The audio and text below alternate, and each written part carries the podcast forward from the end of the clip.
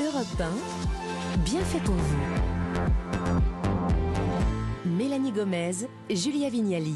Vous écoutez Europe 1 et on vous pose cette question ce matin dans notre émission. L'union fait-elle vraiment la force? En tout cas, notre invitée, elle, elle en est persuadée, elle a bien étudié le sujet.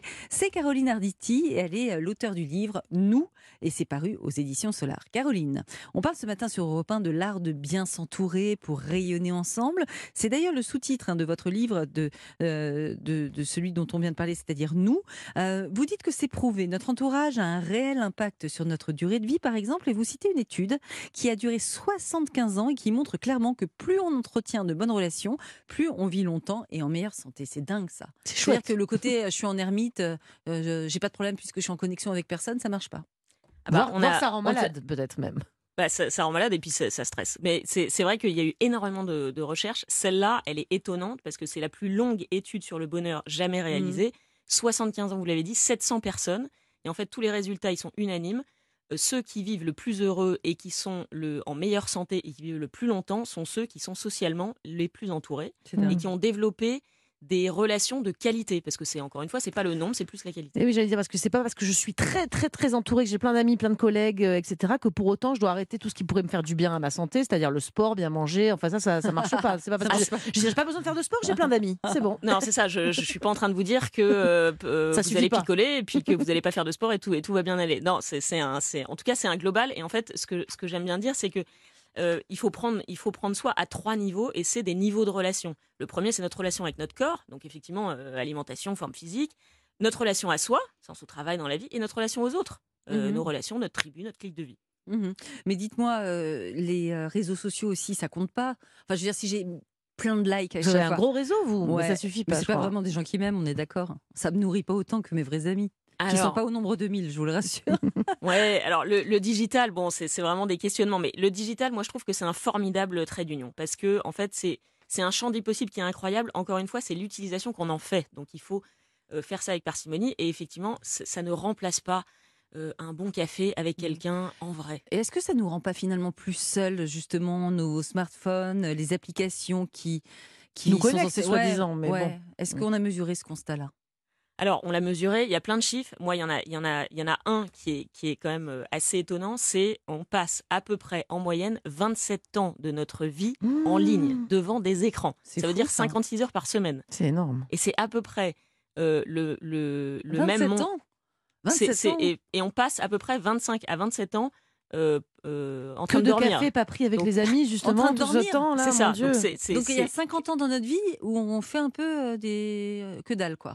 Bah, en fait, en tout cas, ce, non, ce qui est intéressant, et moi j'aime bien euh, voir le côté positif des choses, c'est que euh, il y a un chiffre, c'est le baromètre de, la de, baromètre de solitude 2020, et c'était euh, organisé par le Crédoc qui dit qu'il y a 7 millions de personnes en situation d'isolement, donc c'est à peu près 4, 14% mmh. des Français, contre 9 en 2010. Donc ça, ça a mmh, augmenté. Effectivement, les confinements ont augmenté, mais les écrans et l'utilisation qu'on en fait, ça joue. Alors on va voir à présent sur Europe 1 que le collectif permet également de guérir et pour nous en parler, nous accueillons par téléphone Geoffrey Dufayet. Bonjour. Bonjour. Vous êtes psychologue clinicien à l'hôpital Bichat à Paris, à PHP. Alors, on peut dire que c'est une pratique ancienne, je crois, les thérapies de groupe pour aller mieux oh, pardon, psychologiquement. Ça remonte à quand à peu près cette façon de faire? Oui, alors le, fait de réunir des personnes dans un dispositif de groupe, c'est finalement une pratique qui est on peut dire à la fois ancienne et récente, hein, parce qu'elle est assez récente par rapport à l'histoire de la psychiatrie, qui est quand même une histoire longue, et en même temps, on commence à avoir pas mal de recul hein, là-dessus. On a des, des, premiers travaux qui concernent le fonctionnement des petits groupes, euh, comme ceux de Kurt Lewin, par exemple, qui était un psychosociologue allemand, qui remonte aux années 1930. Donc depuis, mmh. depuis il y a eu évidemment de, de, nombreuses avancées. La thérapie de groupe a été utilisée, elle est encore utilisée aujourd'hui dans des contextes qui sont très divers, avec mmh. des approches multiples. Bon, ce qui est, ce qui est quand même une pratique qui s'est beaucoup développée au fil du temps, hein, du fait à la fois de caractéristiques au sein des institutions de soins, mais surtout en raison du formidable levier de changement que les groupes peuvent constituer pour les patients qui participent. Hum, mais dites-moi, ça, change quoi, par exemple, de faire une thérapie euh, en collectif plutôt qu'en solitaire? Et, dans quel cas c'est véritablement, euh, euh, je dirais, opportun? Alors déjà finalement une, thérapie, on ne peut pas dire qu'elle se fasse jamais complètement en solitaire. Hein. C'est une aventure qui se fait toujours au moins à deux, hein, avec un patient, un thérapeute, avec toute la dimension relationnelle que ça comprend. Maintenant, le fait d'être en groupe, ça va offrir un certain nombre de Mm. facteurs euh, thérapeutiques complémentaires qui ne peuvent se déployer que dans le groupe par les effets spécifiques que cette Mm. situation permet. Alors, Donc ils sont multiples, hein, euh, ces, ces effets. Je- Pour, pour en, en donner un ou deux, hein, ça permet, le groupe permet des identifications multiples entre les membres du groupe. Mm. Euh, donc ces identifications, c'est finalement le fait de se reconnaître et de partager quelque chose de commun. Mais une comme les alcooliques anonymes, par exemple. J'ai l'impression Ouais. que dans les addictions, c'est Oui. particulièrement opportun, parce que évidemment, Julia vient de citer les alcooliques anonymes. On a, on a tous, Oui. bah, Julia et moi, on a arrêté de fumer avec le mois sans tabac. On vient, on est dans plein mois de janvier, janvier sobre. On voit bien que des actions collectives autour des addictions, ça a l'air de fonctionner en tout cas. Ah oui, alors les, alcooliques anonymes, c'est vraiment un modèle d'accompagnement par le groupe qui est très très populaire, qui est très connu. Hein. Alors là aussi, ça existe depuis 1930, euh, avec des, groupes alcooliques anonymes aujourd'hui qui existent partout dans le monde. hein. Il y a jusqu'à 3 millions de membres hein, euh, sur, la planète, donc c'est quand même assez énorme. Euh, donc euh, leur efficacité est plus à, prouver, c'est vraiment quelque chose de, de fondamental. Alors évidemment, il y a, il a, d'autres groupes qui fonctionnent sur des modèles un peu différents.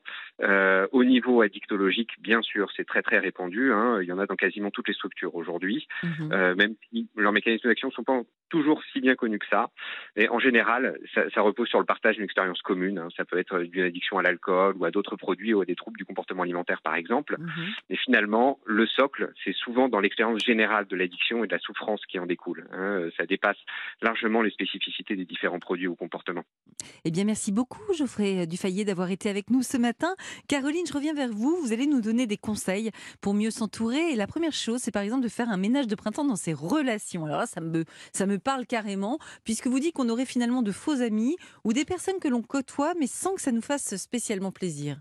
On vide l'armoire, hein, c'est ça On fait le ménage dans les gens, Ouais. c'est ça? Ouais, on fait le ménage. Alors moi, j'aime bien faire un exercice super simple. Vous prenez une feuille, vous la divisez en deux Hmm. et vous mettez qui euh, me donne de l'énergie et qui m'en pompe. Bon, bah déjà, vous, vous faites, vous faites un premier tri qui est assez efficace.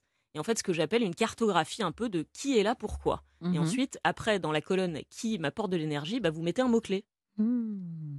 Et vous dites, alors on a déjà parlé de ce concept-là Oui. dans l'émission, mais que les cinq personnes que nous fréquentons le plus au quotidien, ils ont en fait un impact énorme sur notre vie, qu'on soit d'ailleurs très proche ou pas.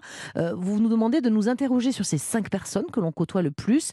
Euh, C'est-à-dire, on se pose, je sais pas, euh, quelle question je me dois me poser sur Julia Vignali, que, avec qui je partage au moins une heure d'antenne tous les jours. Oui, c'est ça. Est-ce que je suis toxique? Est-ce qu'il faut qu'elle m'élimine non, je crois pas. Alors, il y a, y a- y a- y a- plein de déjà c'est bien. C'est ça. Bon, c'est déjà un bon point de départ.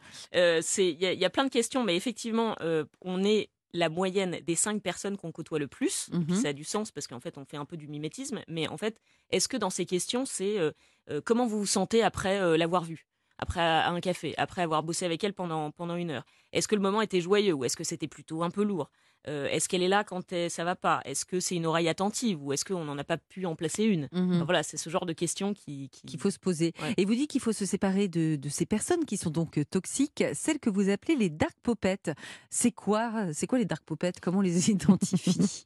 Alors moi, je préfère parler de dark popette plutôt de gens cos- euh, toxiques. Ouais. Et euh, je sais pas, je trouve ça plus joyeux. Et puis popette, ça me fait, ça me fait rappeler euh, les marionnettes. Donc euh, voilà pourquoi je les ai, je les ai Ça veut rebaptisées. dire quoi? Marionnette noire, quoi? Ouais. En gros, c'est ça si on traduit. Ouais, c'est un euh, petit peu la marionnette euh, qui a une énergie euh, qui est en tout cas euh, pas en lien avec euh, ce que, ce que vous êtes aujourd'hui. On les reconnaît à quoi ces gens-là, en gros?